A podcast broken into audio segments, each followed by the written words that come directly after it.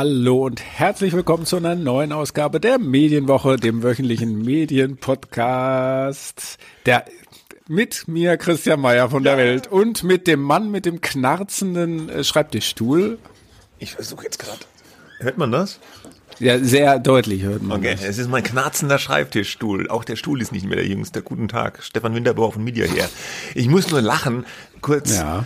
Ja. Ich habe den Eindruck, du hast besonders versucht, besonders fröhlich zu klingen. Jetzt das stimmt. Ja. ja. Das ich ich habe neulich äh, einen Podcast von einem alten Freund und Bekannten von mir gehört, äh, der was ganz anderes macht äh, als wir inhaltlich. Aber, Aber da merkt man auch, was, ja, ja, klar, natürlich, klar. jeder äh, mit irgendeinem, mit irgendeiner Message oder irgendeinem Themenfeld macht einen Podcast. Und da merkt man förmlich, wie er so positive Energie durch den, äh, durch das Mikro oh, schicken möchte ja. und es gelingt ihm auch irgendwie und gleichzeitig finde ich so ein bisschen so wie, ja, ist ja gut, du bist gut drauf.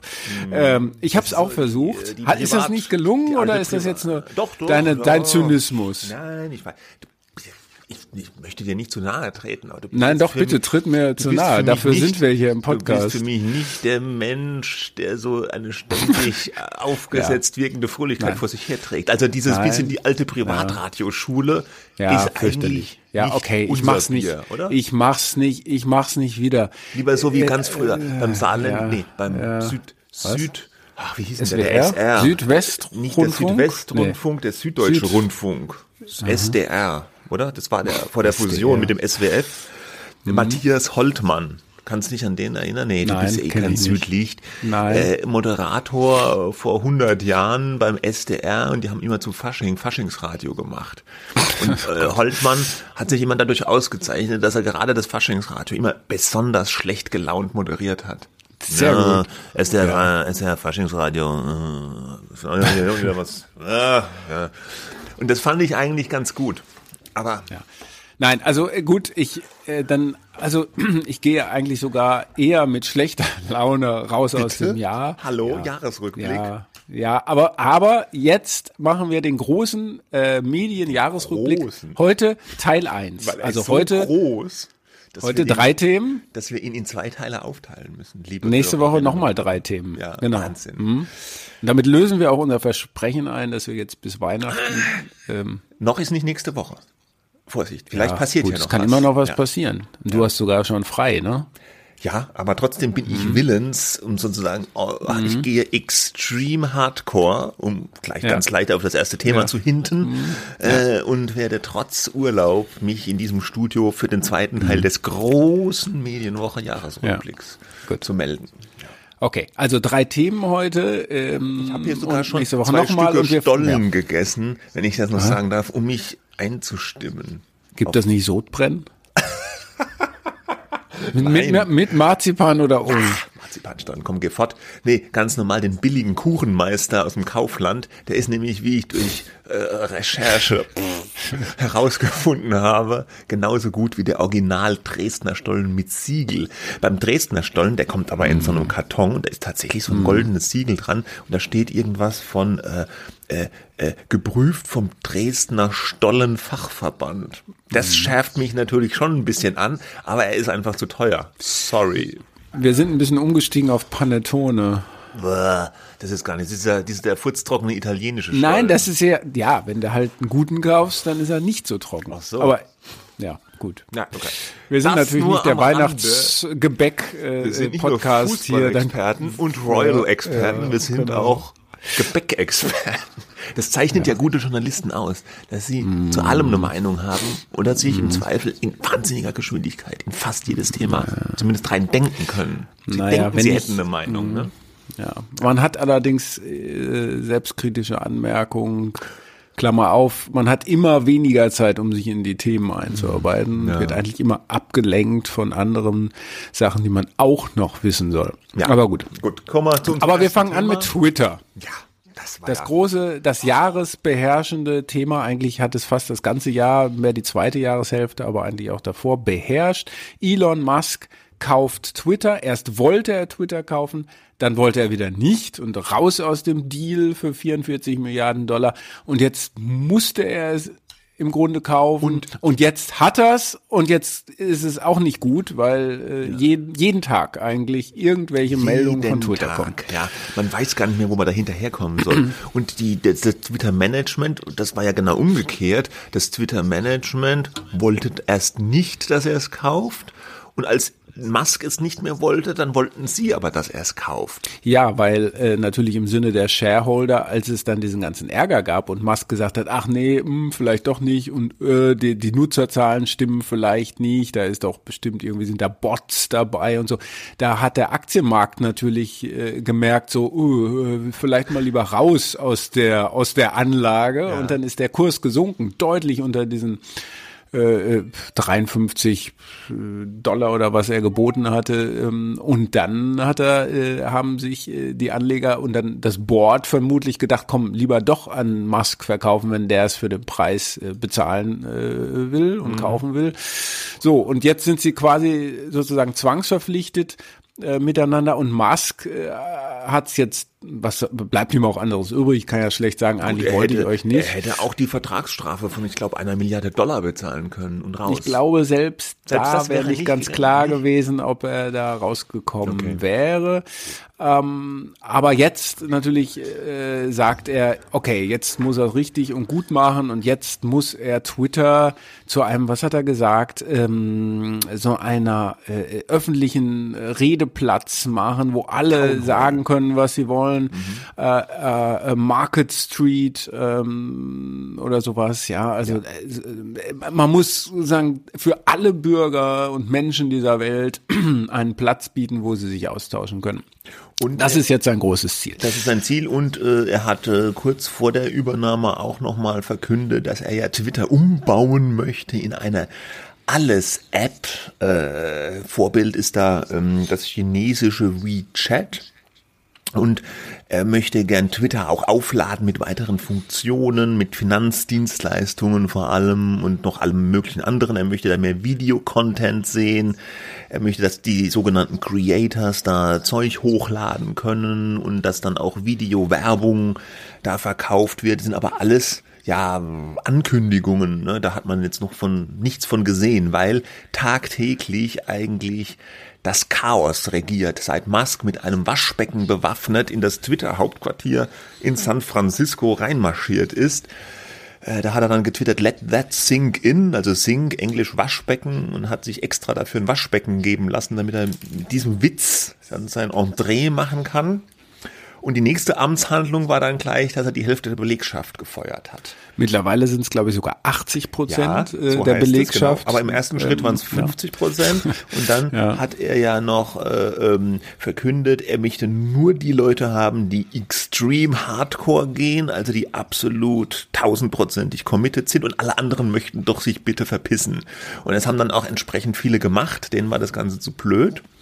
Und dann noch weiter auch Leute entlassen. Am jetzt 80 Prozent weg der Belegschaft. Das man sieht natürlich, äh, ja. ja, aber man sieht, da kommen zwei Sachen zusammen, finde ich. Einer, das eine ist sozusagen die wirtschaftliche Situation von Twitter und die vollzieht sich ja vor diesem Hintergrund dieses ganzen Tech-Absturzes, äh, ja, also mhm. äh, Energiekrise nur ein Beispiel, Energiekrise, Werbekrise.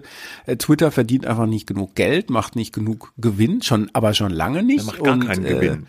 Ja, und, und es jetzt äh, ist es im Laufe des Jahres natürlich noch weiter runtergegangen, die ähm, Optionen, die man da hat. Es war ja nie die Cash-Cow wie jetzt Facebook äh, oder andere Plattformen.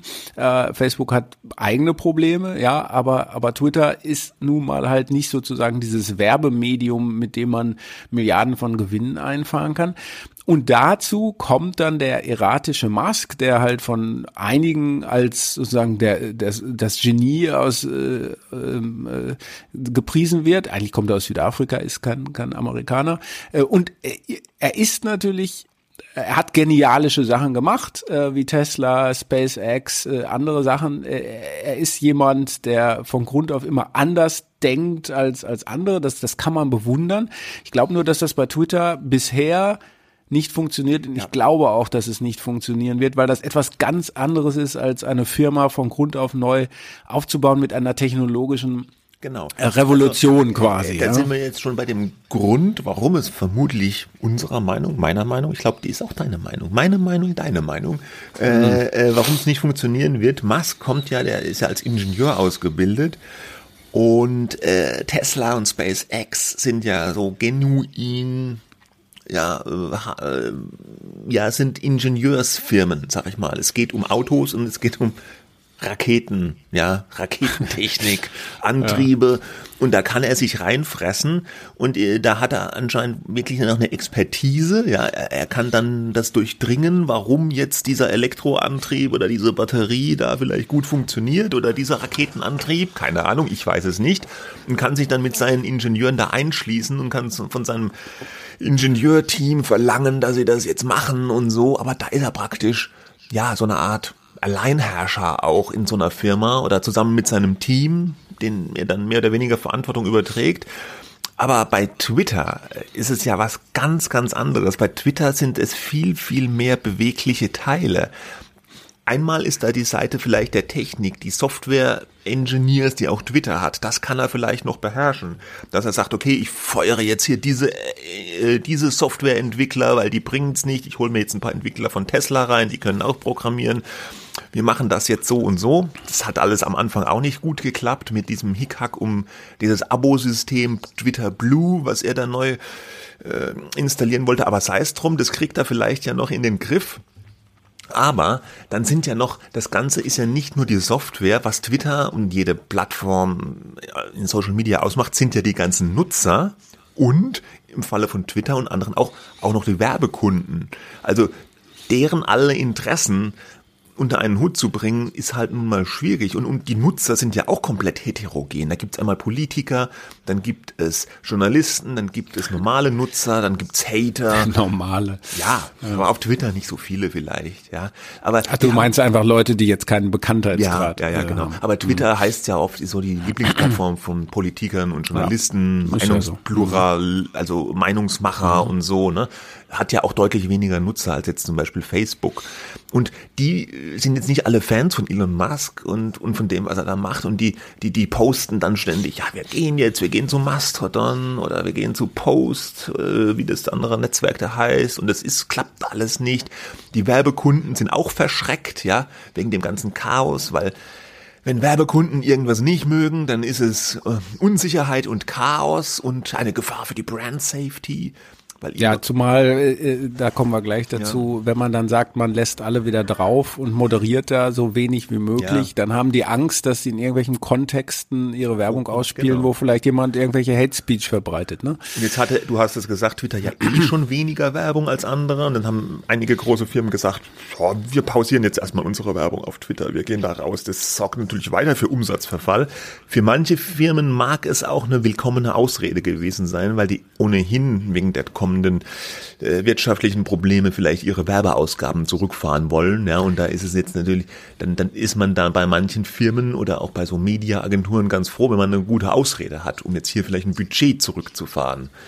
Auf jeden Fall, diese ganze Gemengelage, die, die, die, die schafft da natürlich Probleme. Und das ist unklar, ob und wie er es in den Griff bekommen kann. Es sieht ja. im Moment nicht so danach aus, dass er es in den Griff bekommt. Ja, so und äh, damit kommen wir zu diesem anderen Thema neben dem ganzen äh, wirtschaftlichen ähm, Aspekt und was für Tools man da jetzt braucht. Das ist dieser ganze ideologische Überbau, den er da quasi äh, gesetzt hat, denn er, er hat ja von Anfang an ist da mit der These reingegangen, Twitter ist woke, Twitter ist links, ähm, da wird äh, freie Rede unterbunden ähm, und das muss man jetzt wieder korrigieren und er, er macht das, ja. Also zum Beispiel auch Donald Trump zurückholen und so weiter. Wobei der gar nicht zurück will, will jedenfalls noch der nicht. will jetzt nicht zurück, ja. aber wait and see. Er ja. hat da, glaube ich, immer noch mehr äh, Follower als auf seinem Truth Social Netzwerk. So, also äh, dieses, ähm, dieser ständige Vorwurf, alles zu woke hier, ich glaube, der hat natürlich einen Kern der Wahrheit, ähm, äh, dass, dass die, dass viele, zum Beispiel Einwohner von San Francisco Demokraten wählen und San Francisco ist in, äh, Twitter ist in San Francisco und die Mitarbeiter sind entsprechend eher Demokraten. Ähm, sozusagen, da, das ist so ein bisschen wie mit Journalisten in Deutschland und vielleicht mhm. anderswo. Da gibt es so einen liberal, äh, linksliberalen Bias. Äh, das, das kann schon gut sein. Ähm, aber ich glaube, er überhöht das äh, Problem eindeutig, ähm, in, indem er sozusagen rantet gegen, gegen alle, die da jetzt irgendwie nicht seiner politischen Meinung sind und die gegen, angeblich gegen Free Speech sind. Und da ergibt sich ein ganz interessanter Gegensatz. Auf der einen Seite ist immer dieser Vorwurf, ähm, äh, das, das, das muss ich hier vom, vom linken Gedankengut befreien. Und auf der anderen Seite, wie man jetzt gesehen hat, hat äh, Twitter Accounts von Journalisten sperren lassen. Äh, also wir sprechen am Freitag, am Donnerstag kam das raus, von der Washington Post, von der New York Times und so weiter. Und der Vorwurf, der da gemacht wird, ist, dass sie, dass die angeblich Standortdaten auch von ihm und seinem Flugzeug veröffentlicht hätten, was aber so, glaube ich, nicht haltbar ist. Es gab so einen Account, der wohl Standortdaten von seinem Privatflugzeug veröffentlicht hat, aber damit hatten diese Journalisten, soweit ich das gesehen habe, erstmal nichts zu tun. Ja. Aber das waren durchaus kritische Journalisten, die kritisch über Musk geschrieben haben. Ne? Und mhm. er sagt nur, das kann man nicht machen. Jeder, der irgendwelche Standortdaten veröffentlicht und zum Stalking, seinem Stalking oder seiner Familie beiträgt, fliegt raus. Das könnte ich jetzt auch verstehen.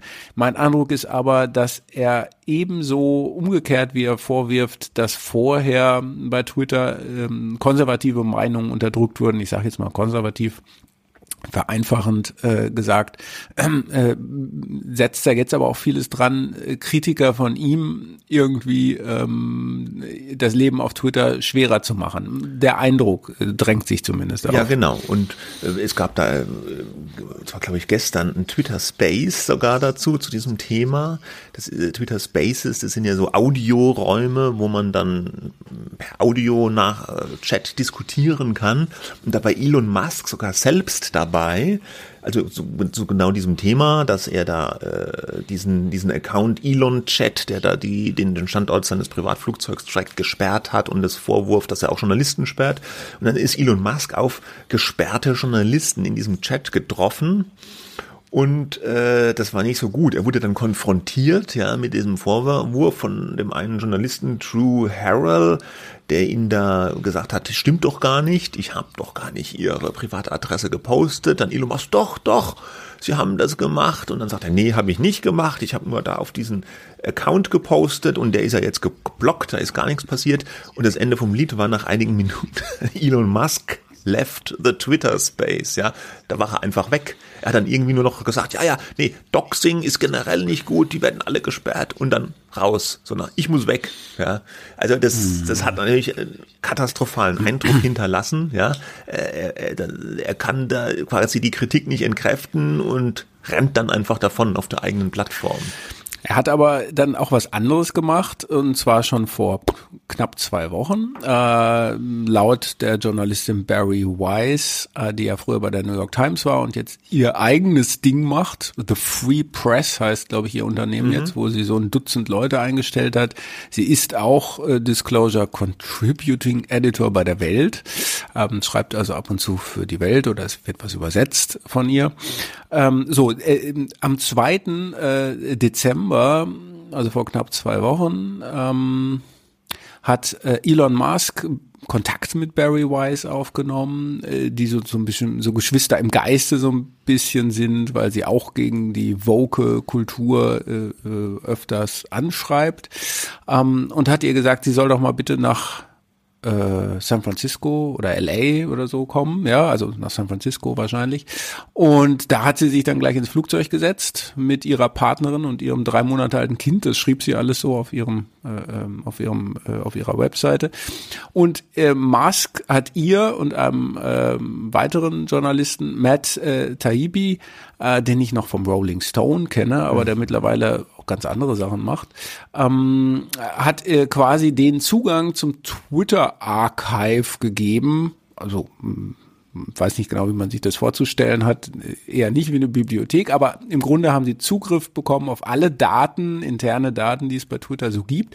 Und wenn ich es richtig verstanden habe, sollten sie einfach mal gucken, was dabei rauskommt. Ne? Mhm, ja. Und das Erkenntnisinteresse von Musk ist äh, äh, zu belegen, äh, dass es vor seiner Übernahme bei Twitter massiven Einfluss äh, durch die Moderation auf Inhalte gegeben hat. Und zwar eben mit diesem linken Bias, äh, dass alles, was irgendwie nach rechts äh, roch, ähm, runtergedimmt wird. Also Shadow Banning nennt man das, äh, wenn man nicht etwas löscht, was da gepostet wird, aber es im Grunde mm, nicht mehr so sichtbar macht, indem es einfach nicht geteilt werden kann oder, oder, oder weniger Trends geteilt auftaucht. wird, nicht so hochgespült man findet wird. es nicht so, so leicht, ja. Genau, und, und dafür haben nun äh, Weiss und Taibi ähm, offenbar Hinweise, Belege und so weiter gefunden und darüber redet man äh, im Zusammenhang mit dem äh, Stichwort Twitter-Files. Genau. Äh, Elon Musk soll darauf gedrungen haben, dass diese sogenannten Twitter-Files zuerst auf Twitter als Tweets veröffentlicht werden. Das haben die dann auch gemacht, die Journalisten. Das war ein bisschen unübersichtlich.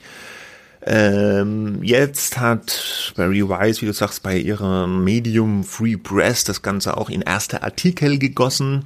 Da kann man das ein bisschen strukturierter verfolgen. Die Vorwürfe, die erhoben werden, beziehen sich im Moment vor allem auf zwei Punkte. Einmal dieses sogenannte Shadow Banning, was du angesprochen hast, also dieses Herunterdimmen, wobei da streiten sich die Geister auch über das Wort und seine Bedeutung mal wieder. Was ist eigentlich Shadow Banning? Ist Shadow Banning jetzt wenn du es nicht löscht, aber nur der Account-Inhaber das noch sehen kann? Oder ist Shadowbanning auch schon, wenn du es einfach runterdimmst und nicht mehr so für eine große Verbreitung sorgst? Weil Twitter hat ja äh, vor Musk mal gesagt, we don't do Shadow Banning, ja, und jetzt streitet man sich so ein bisschen darüber, was das eigentlich bedeutet und ob die damals gelungen haben oder nicht, ist aber auch egal. Ich glaube, man kann sagen, nach dem, was da zu sehen ist, die haben dann so interne Bildschirme, wo dann draufsteht, so Vermerke bei einzelnen Accounts, soll nicht in Trends auftauchen, wird nicht weiter verbreitet und so. Also man kann da, glaube ich, schon sehen, dass es äh, stimmt tatsächlich, dass dieses Shadow Banning stattgefunden hat. Äh, man weiß aber jetzt nicht, ob es tatsächlich so nur ja, konservative Stimmen betroffen hat oder nicht andere auch, ja? Und warum es diese konservativen Stimmen betroffen hat, das wird, finde ich, auch nicht häufig so klar. Ich habe im Economist jetzt einen Artikel gelesen, da stand drin, dass halt viele, ich sag mal, vor allem auch republikanische Abgeordnete einfach auch öfters Fake-Informationen, Falschinformationen getwittert haben und deswegen auch wohl öfter möglicherweise von Twitter da eingestuft worden sind, so dass ihre Inhalte nicht weiter verbreitet werden sollen. Ne? Ob das jetzt immer, ob dahinter jetzt ein Masterplan steckt der, des Twitter-Managements, konservative Stimmen gezielt zu unterdrücken, das wird nicht so ganz deutlich, finde ich auch in den Artikeln von ja. Barry Weiss nicht. Und die Meinungen äh, gehen natürlich auch drastisch auseinander. Ne? Äh, Weiss äh, schreibt, also sie ist auch durchaus kritisch mhm. und sagt am Ende sozusagen ihres äh, Eintrags, wo sie so ein bisschen äh, den, den Menschen, den Lesern äh, erklärt, wie es jetzt dazu kam, weil am Anfang war es nicht ganz klar, von wem diese Twitter-Files eigentlich sind, ja, obwohl es eigentlich logisch war, dass Elon Musk selber das angeregt hat ja, und den Zugang gewährt hat. Also keine anonyme Quelle Quelle, sondern der Eigentümer von Twitter ähm, äh, hat diese Recherchen überhaupt erst möglich gemacht.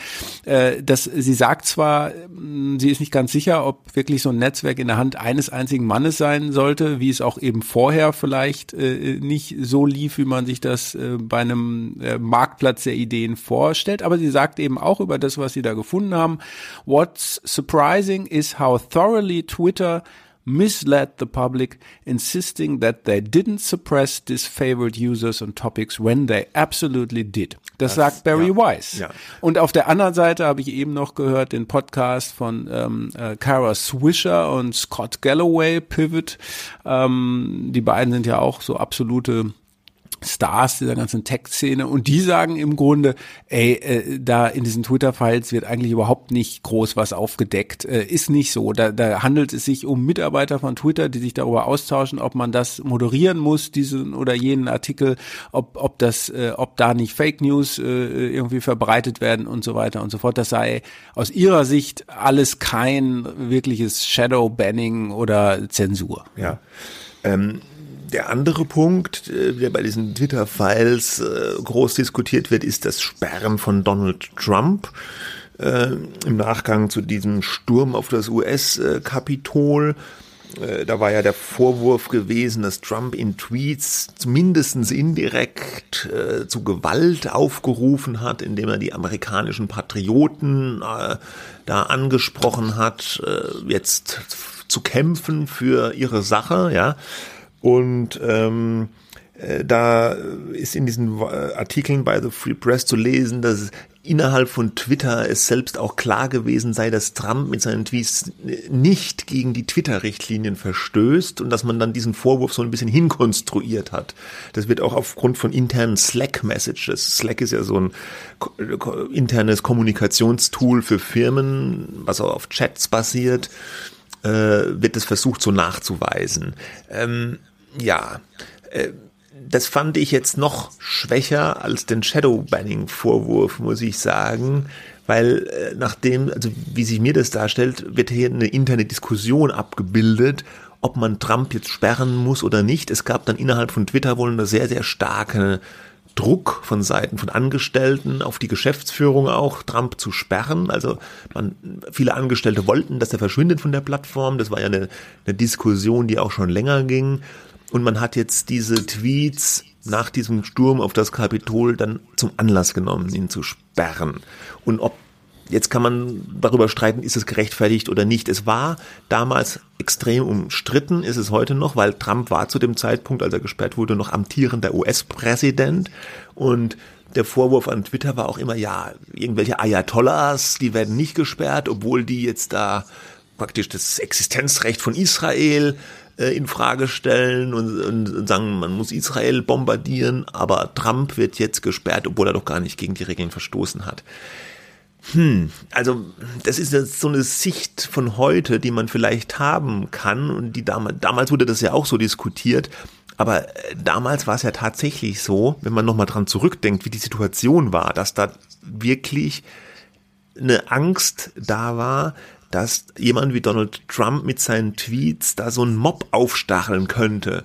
Und das ja. Äh, Twitter sah sich damals wohl auch in der Verantwortung. Also können wir das weiter äh, dulden, können wir dem weiter so zusehen? Man wusste ja damals nicht, was als nächstes passiert, ja. Und das weiß man ja nie. Sie haben dann Trump gesperrt. Was wäre passiert, wenn sie ihn nicht gesperrt hätten? Hätte er vielleicht dann doch noch irgendwie seinen Mob angestachelt? Wäre es zu weiteren Ausschreitungen gekommen? Weiß man alles nicht. Also das sind ja immer Entscheidungen, die ihm in einem Moment gefällt werden unter Berücksichtigung von Abwägungen. Und ja. hinterher kann man da immer schlauer sein. Aber das, diese Information hat man ja nicht immer, wenn man die Entscheidung trifft. Wir sehen halt, um das nochmal das, das große Bild aufzumachen, wir sehen einfach, äh, wir sagen immer, die Plattformen müssen irgendwie neutral sein und alles abbilden. Es soll aber auch moderiert äh, werden und Hass soll raus und dann ist die Abgrenzung dazu, was ist jetzt eine Kritik, äh, was ist vielleicht verletzend, aber durch die Meinungsfreiheit gedeckt und was ist eben nicht gedeckt, was ist Kriminalität ja schon oder Auf- oder Volksverhetzung. Ähm, da können Juristen immer sagen, äh, am Ende ist es nicht so schwer zu entscheiden, aber in der konkreten Situation, wie du sagst, wird es schwierig. Und ähm, da spielen die Plattformen einfach eine herausgehobene Rolle. Und wir sehen an diesem Beispiel, wie, wie, wie das eigentlich diese grundsätzlich schwierige, problematische Aufgabe, das alles zu moderieren. Ich will diese Unternehmen überhaupt nicht aus der Verantwortung nehmen, um Gottes Willen. Ja, also äh, da, da stehen Milliarden dahinter und die, die müssen das halt irgendwie in den Griff äh, äh bekommen, beziehungsweise auch glaubhaft machen, dass sie es versuchen. Ja, aber es wird dann noch schwieriger, wenn da durch die Eigentümer, ähm, in dem Fall Musk, auch nochmal so ein ideologischer, ähm, sozusagen, äh, Motiv da drüber gelegt wird. Er, er sagt zwar, er will Free Speech für alle und jetzt will er es aber richtig machen und eben nicht so wie die Vorgänger, aber im Grunde wird da Feuer eigentlich mit Feuer bekämpft. Genau. Und ich glaube, das ist ähm, höchst problematisch, wenn da diese großen Egos ähm, da rein re reagieren, egal wie genialisch die sein mögen. Also Elon Musk ist, glaube ich, für Twitter keine ähm, äh, gute Wendung gewesen. Ähm, wenn so wär's anders wäre es vielleicht auch nicht weitergegangen, aber ähm, es ist für alle Beteiligten in diesem Spiel eigentlich haben nur verloren und auch die Tesla Shareholder haben seit Jahresbeginn 60 Prozent des Wertes ihrer ihrer Aktien äh, wegflutschen sehen. Ne? Mhm. Also da sind wir wieder bei der Wirtschaft. Also es spielt alles hängt mit allem zusammen und ich glaube, das ist keine gesunde äh, Situation nee. da gerade. Um das abzubinden, vielleicht, ich, ich sehe da vor allem zwei Probleme. Einmal, wie du sagst, Elon Musk ist absolut inkonsistent in dem, was er sagt und tut. Einerseits äh, Free Speech verlangen und offener Townhall, andererseits dann Journalisten blocken oder Links auf Mastodon blocken oder bestimmte ja, Richtungen in der Berichterstattung jetzt mit Barry Weiss vielleicht zumindest vorzusortieren, weiß man nicht so genau. Andererseits finde ich, er hat nicht ähm, als Twitter-Chef müsste er sich anders benehmen als als Twitterer. Also, dass er irgendwie crazy Tweets raushaut, als Tesla-Chef ist ja schon äh, ja seltsam genug häufig gewesen. Aber wenn er jetzt als Eigentümer dieser Plattform äh, sich genauso erratisch und irre weiterverhält auf der Plattform, ist es einfach extrem schlecht. Er hat es ja mit diesem einen Tweet, my pronouns are prosecute Fauci geschafft, also in einer Zeile, also sowohl irgendwie alle, äh, die ganze Genderfront als auch Corona und äh, alle gegen sich aufzubringen. Einfach, einfach saudumm gemacht, ja. Also, da weiß man nicht mehr, was man da sagen soll. Und das ja. müsste der sich mal abgewöhnen, aber die Zeichen stehen nicht so, dass er das tut. Und das wird uns im neuen Jahr weiter äh, begleiten und es sieht leider nicht gut aus. Also ich habe da ja. große. Ja. Und und der, das ein Punkt ist ja auch, das gilt für viele andere Diskussionen. Man muss das auch kritisieren können, selbst wenn man viele Entwicklungen, die Musk ja grundsätzlich sozusagen anprangert, irgendwo auch gegeben sieht ja, und auch ja, teilt, ja. ja. Äh, es ist äh, dieses ganze, diese ganzen Dichotomien, die da aufgemacht werden, ähm, die sind, äh, finde ich, überhaupt nicht äh, hilfreich. Ne? Ja. ja, diese, diese, du bist entweder nur das oder das. Das ist einfach. Schwarz-Weiß, ja das, fun das funktioniert so nicht, aber da kommen wir äh, auch gerade bei Twitter irgendwie anscheinend nicht raus. Entweder man bejubelt äh, Musk, weil er irgendwann wieder äh, die genialische Idee haben wird, das alles rettet und plötzlich zum Mega-Geschäft wird, oder man sagt, er ist ein äh, reaktionärer, libertärer Depp. Ja, beides mhm. äh, so viel zu vereinfachend. Das stimmt. Ah, so. so. das war jetzt lange. Ja. Jetzt nächstes Thema. Mhm. Unsere mhm. Privatsender. Äh, aber es ist aber, Stefan, ja. nicht vergessen, es ist der große Jahresrückblick. Der große da dürfen wir etwas äh, ja, ausholen. ausholen. Ja, das müssen wir jetzt bei der großen Krise der Privatsender. Ich hab's auch. vergessen. ja.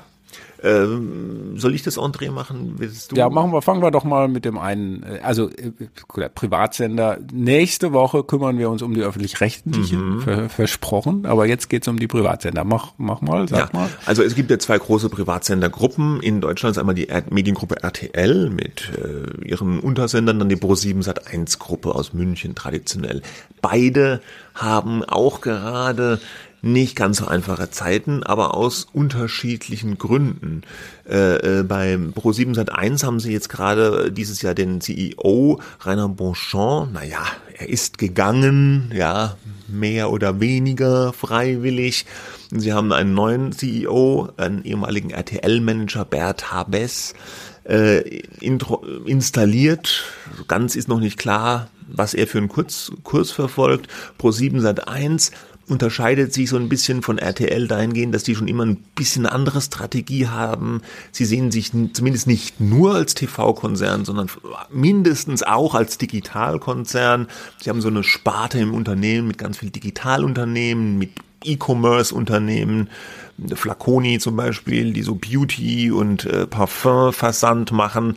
Dann haben sie noch diese Sparte mit Dating-Portalen, äh, die Meet Group mit ähm, Parship, Parship und Elite-Partner vor allem.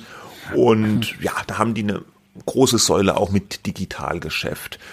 Und jetzt ist immer so ein bisschen die Frage, ja, was ist das eigentlich eine, schlaue Idee? Ja, also das galt immer so als besonders äh, fortschrittlich, dass sie auch dieses Digitalgeschäft machen. Sie haben dann ja auch unter dem früheren Vorstandschef äh, Ebeling äh, sind sie auf die Idee gekommen, so Media for Equity zu machen. Da haben sie praktisch so Startups äh, gekauft oder sich beteiligt, aber dafür nicht unbedingt Geld, Cash benutzt, sondern gesagt, ihr habt dafür Media-Volumen. Also ihr kriegt bei uns auf Pro7 und Sat1 oder Kabel 1 Werbung und das ist ja auch Geld wert und dafür beteiligen wir uns bei euch. Und das war, galt immer so ein bisschen als Erfolgsmodell auch von Pro7 Sat 1. Äh, der Sender schafft, die Gruppe schaffte es damit sogar kurz mal in den DAX, ja, ist aber auch schon wieder raus. Und ähm, jetzt haben wir die Situation, dass ich schon seit einiger Zeit die italienische äh, TV-Gruppe äh, Media for Europe, hinter der die Berlusconi-Familie, also vor allem Silvio Berlusconi steht, die haben ihre Anteile, die haben Teile gekauft von Pro7 immer mehr gekauft, Anteile erhöht und mittlerweile äh, haben sie so, ja, ich glaube sogar etwas über 25 Prozent. Nee, fast 30 Prozent. Oder fast 30 Prozent. Sie, sie sind aber bei so knapp sind, vor der 30 Prozent. Die sind nicht alle stimmberechtigt, ja. irgendwie die Anteile. Ja. Es ist kompliziert. Ich, ganz ehrlich, ich kapiere das nicht immer so genau, ob die jetzt stimmberechtigt sind oder nicht. Auf jeden Fall haben sie einen hohen Anteil und wenn die noch mehr kaufen würden, jetzt mhm. müssten sie den anderen Aktionären ein Übernahmeangebot machen. Und die ganze Zeit wird jetzt spekuliert, will Berlusconi, will Media for Europe die Mehrheit bei Pro7 Sat 1 und die Media for Europe Leute haben schon durchblicken lassen, dass sie dieses Digitalgeschäft, was ich ebenso versucht habe zu skizzieren, dass sie das eigentlich nicht so geil finden. Also die würden es lieber verkaufen und nur Fernsehen machen. Und die sagen jetzt so mal so ganz platt gesagt, ja, Fernsehen, das sind Synergien. Wenn wir dann so ein paneuropäisches Sendernetzwerk haben, dann können wir viel besser Lizenzen verhandeln, viel besser einkaufen, haben dann eine größere Marktmacht und das mit dem Digitalen, das ist ja eh nix. Ja, mhm. verkauft das mal. Bei Pro7 Sat1 wehrt man sich aber sehr stark dagegen oder hat sich zumindest unter dem ausgeschiedenen CEO Rainer Bonjean sehr stark dagegen gewehrt. Wie jetzt der neue zu Media for Europe steht, das ist noch nicht so ganz klar. Der hat sich da noch nie äh, öffentlich groß dazu geäußert. Auch Anfragen in dieser Richtung wurden bisher nicht beantwortet. Ja, also RTL und Pro7 stehen ja grundsätzlich vor den gleichen Herausforderungen, aber eher sehr unterschiedlichen Ausgangspositionen. Ne? Beides natürlich große, umsatzstarke Power-Konzerne, aber ähm, wie du äh, gesagt hast, äh, das Portfolio bei Pro7 Sat1 ist anders, ist diverser ähm, und äh, das, äh, das könnte Media for Europe darauf drängen, das zurückzudrehen äh, auf einen reinen Fernsehkonzern. Dafür könnte auch der Aufsichtsratschef Andreas Wiele stehen, früher Springer Oettinger, ähm, äh, der jetzt äh, laut einem Bericht vom Manager-Magazin auch nochmal, glaube ich, intern sehr stark gesagt hat, sie wollen auf Werbung setzen. Ne? Mhm. Also äh, werbefinanziertes Fernsehen äh, war die Vergangenheit, ist die Gegenwart und soll die Zukunft bleiben. Das Problem ist halt, dass im Augenblick äh, die Werbeumsätze nicht gerade durch die Decke knallen, weil äh, Konsumzurückhaltung äh, der Menschen gleich weniger Werbung, gleich weniger Umsatz, gleich weniger Gewinn. Äh, ähm, und das ist die Situation, vor der natürlich beide stehen. Bei ProSieben kommt halt eben diese Eigentümerfrage ähm, äh, dazu. Was wollen die Italiener? Wie viel wollen die Italiener? Wollen die ein paneuropäisches äh, eine paneuropäische Fernsehgruppe aufbauen? Können sie das? Schaffen sie das? Ähm, und werden sie dann vielleicht irgendwann sogar ein Übernahmeangebot machen äh, müssen? Äh, dazu äh, kommt äh, auch diese Frage, die ebenfalls beide betrifft, was ist eigentlich mit unserem Streaming-Angebot? Join heißt das Pro7 Sat 1, wir sprachen schon häufig drüber. Die mussten gerade die andere Hälfte von Warner Media übernehmen, mit dem sie das, mit denen sie das gestartet hatten. Also Discovery gehörte auch zu Warner. Ähm, die machen aber jetzt wiederum ihr eigenes Ding äh, und sie müssen das irgendwie zum Fliegen äh, bringen. Join, ja. Äh, mhm. Es gibt, glaube ich, auch keine rechte Alternative dazu, neben dem linearen dieses Streaming aufzubauen. Streaming besprechen wir gleich auch nochmal noch. Sie, ähm, Sie sagen so, aber, ne? auch Join mhm. soll im mhm. größtenteils werbefinanziert bleiben. Ja, das ist genau. so ein genau. bisschen ihr USP. Mhm. Alle anderen wollen ja. Geld für Streaming, ja. auch RTL. Wir nicht. Wir machen das werbefinanziert. Und so wie ich sehe, ist das im Grunde im Augenblick völlig offen, ähm, wie das im nächsten Jahr ausgehen wird. Aber im nächsten Jahr wird sich etwas tun müssen ich glaube, man wird sich da einigen müssen auf eine gemeinsame Strategie mit eben dem Miteigentümer äh, Media for Europe. Da wird auch sicherlich jemand nochmal aus dieser äh, äh aus, aus diesem Eigentümerkreis in den Aufsichtsrat gehen und dann äh, wird es sicherlich noch schwieriger, diese Linie weiter zu verfolgen, vor allem wenn diese, diese zusätzlichen Digitalgeschäfte einfach nicht funktionieren oder Börsengänge wie bei, ähm, äh, was oh. war das, äh, bei, äh, Flaconi oder was äh, ja. scheitern. Ne? Jetzt, ja? Äh, jetzt live hier, Freitag, ja. wir nehmen oh. auf, 16. Dezember, 11.38 Uhr, jetzt kommt gerade die Meldung rein, Media for Europe strebt alleinige Kontrolle über Pro7 Sat1 an. Da haben wir es oh, schon. Ja. Da haben Sie ich bislang immer die, äh, gesagt, ich wäre nicht nur so, die ja. Überschrift, ja. Aber in dem ja. Moment, wo wir das äh, hier besprechen, mhm. die italienische Medienholding Media for Europe, die von der Familie bla bla bla Silvio Berlusconi kontrolliert wird, hat sich offenbar die Komplettübernahme von Pro701 zum Ziel gesetzt bei den Kartellbehörden, mhm. ist von einer alleinigen Kontrolle über das Medienunternehmen die Rede. Ja, oh. okay. Also, das jetzt hier kurz als Update. Ja. ja.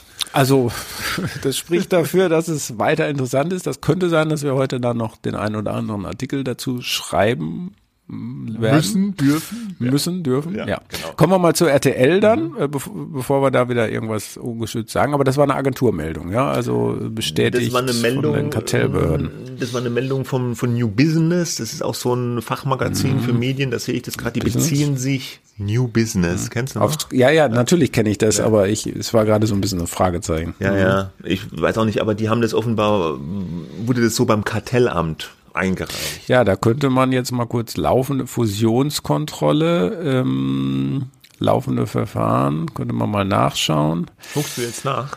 Mhm. Ah ja, das, ach nee, nee das ist Motor, Motorräder. Erwerb der alleinigen Kontrolle äh, Peugeot. Nein, Nein, das interessiert uns das nicht. Das interessiert uns gar nicht. Na gut, nee, also äh, ich, wir ich machen mal, ich schätze mal, dass das stimmt. weiter. Ja, ja, wir machen weiter mit mhm. RTL. Da ist die Lage eine ganz andere. RTL gehört ja zu Bertelsmann und Bertelsmann unter der Führung von äh, Multi-CEO Thomas Rabe hat äh, die Zeitschriftensparte, die bisher Gruner und Ja war in Deutschland, Stern, Brigitte, Geo und so weiter, verschmolzen mit RTL, mit dem Fernsehgeschäft. Ähm, am Anfang hieß es, es ist so eine Übernahme, so ein bisschen wie untergleichen, aber das war eigentlich schon von Anfang an Quatsch, weil RTL, auch die Mediengruppe RTL Deutschland ungleich größer ist vom Umsatz her und von der bilanziellen Bedeutung für Bertelsmann als Gruner und Ja. De facto hat RTL Deutschland, Gruner und Ja, die Zeitschriftensparte geschluckt. Und die Strategie war dann so ein bisschen, wir machen hier so ein Medien-Powerhouse mit allen Medien, wir machen eine neue App, wo alle Gattungen von Medien drin sind. Wurde ausgegeben One App All Media, da kann man dann abonnieren. RTL Plus hat dann Streaming-Inhalte, äh, Fernsehserien, man hat Musik, man hat Podcasts und man hat Zeitschrifteninhalte. Und das alles für einen Preis. Die Deutschland-App sollte das so ein bisschen sein. Äh, hat dann aber nicht so richtig geklappt, äh, aus verschiedenen Gründen. Es war zum Beispiel unklar, wie man das Ganze bepreisen soll, wenn sie dann eine App machen für einen Preis X, 10 Euro, 15 Euro. Aber parallel versucht der Stern vielleicht auch Digital-Abos zu verticken, die aber im Vergleich dann viel teurer sind wie diese eine App. Das hat irgendwie alles nicht so zusammengepasst. Und wie zu hören war, gab es auch massive technische Probleme. Am Ende wusste äh, keiner wohl, wie man eigentlich jetzt Magazininhalte, Printjournalismus mit Videoinhalten und Audioinhalten alle in einer einzigen App äh, so zusammenbündeln kann, dass es der Nutzer am Ende noch richtig bedienen kann und dass es überhaupt funktioniert. Also Parallelen zur äh, Everything App von Elon ja, Musk vielleicht. vielleicht. Ja. Mhm. Aber, aber weil der vielleicht sogar noch mehr Programmierressourcen hat, das ist ja auch so ein knappes Gut, ja, auch für ein deutsches Medienunternehmen. Wo kriege ich die ganzen Programmierer her für das ganze ja. Zeug? Ja. Na. Dann uh, One App All Media wieder beerdigt. Jetzt haben sie erstmal zwei Apps, nämlich eine RTL Plus App für Streaming, also nur Video und eine RTL Musik App. Da haben sie sich mit dem Streamingdienst dieser zusammengetan, der steuert die Musik bei und RTL selbst kümmert sich jetzt so ein bisschen, dass sie noch so Podcasts möglichst irgendwie exklusiv auch bei Schleifen, die sie da reinpacken können. Ja, die kann man jetzt auch abonnieren, aber es sind halt zwei Apps. Und wie es mit den Zeitschriften weitergeht, das weiß man jetzt gar nicht so genau. Thomas Rabe hat dann intern äh, dieses Jahr verlauten lassen, ja, die Zeitschriftenmarken, da wollen wir jetzt nur die behalten, die wirklich Synergien bringen. Und das ist natürlich so, dann haben die Alarmglocken geschrillt in Hamburg, weil was bringt denn hier Synergien? Die wollen möglichst viele Zeitschriftenmarken auch im Fernsehen abbilden. Stern TV gibt's ja schon lange. Stern TV das Printmagazin, Stern TV die Sendung. Jetzt haben sie noch eine sonntägliche Ausgabe dazu gepackt. Dann haben sie noch Gala TV gemacht. Äh, Geo äh, soll es weitergeben als auch als Bewegtbildmarke. Aber es gibt ja noch viel mehr Zeitschriften bei Gruner und ja, die alle die man sich im Fernsehen nicht so doll vorstellen kann, äh, weil sie einfach relativ kleine Zeitschriften sind, weil sie nicht so reinpassen. Beef, das Grillmagazin. Zum Beispiel. Oder Elf Freunde, das Fußballmagazin. Alles, naja, alles vorstellbar im Grunde. Wir wissen ja. natürlich, dass sich das oft nicht so Aber einfach Synergien, übertragen lässt. Das ist einfach ein anderes Geschäft, äh, weil das, das, das, diese, diese kleineren Zeitschriften, die haben viel geringere Margen, die haben geringere Umsätze die kannst du nicht einfach so ja ins Fernsehen bringen. Also ich habe ja damals, äh, also ich habe damals, als das äh, klar war, dass Gruner und Ja zu RTL gehen muss, äh, im Grunde eine Verteidigung geschrieben, habe gesagt, äh, das kann als Strategie funktionieren und dieses ewige Lamentieren über die große stolze Marke Gruner und Ja kam mir doch sehr gestrig vor, wenn man einfach mal anerkennt, dass äh, so ein Zeitschriftenkonzern, der scheibchenweise auch seine internationalen Beteiligungen verkauft hat,